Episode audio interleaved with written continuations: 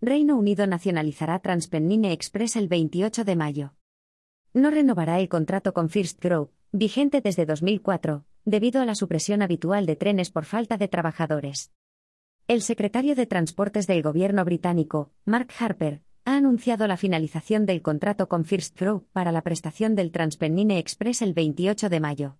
A partir de esa fecha, en la que vence el contrato, el servicio se transformará en un operador de último recurso, OLR por sus siglas en inglés, de titularidad pública.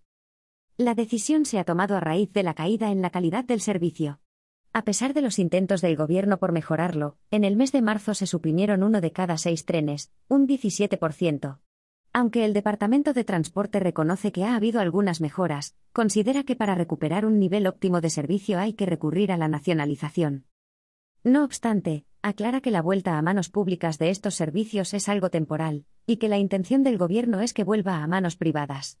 Sin embargo, los antecedentes de LNR, nacionalizada en 2018, Northern, nacionalizada en marzo de 2020, y Southeastern, nacionalizada en octubre de 2021, hacen prever que esta situación podría alargarse años.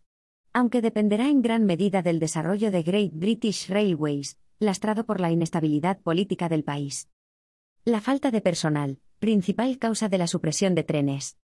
El traspaso al operador de último recurso se produce con la finalización del contrato, que no va a ser ni renovado ni extendido como se viene haciendo desde 2004.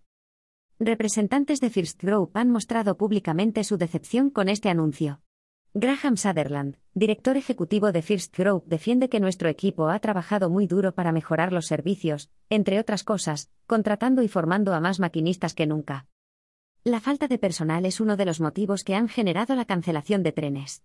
Una situación acentuada por la decisión de ASLEF, el sindicato mayoritario de maquinistas británicos, de no permitir hacer horas extra en los días de descanso.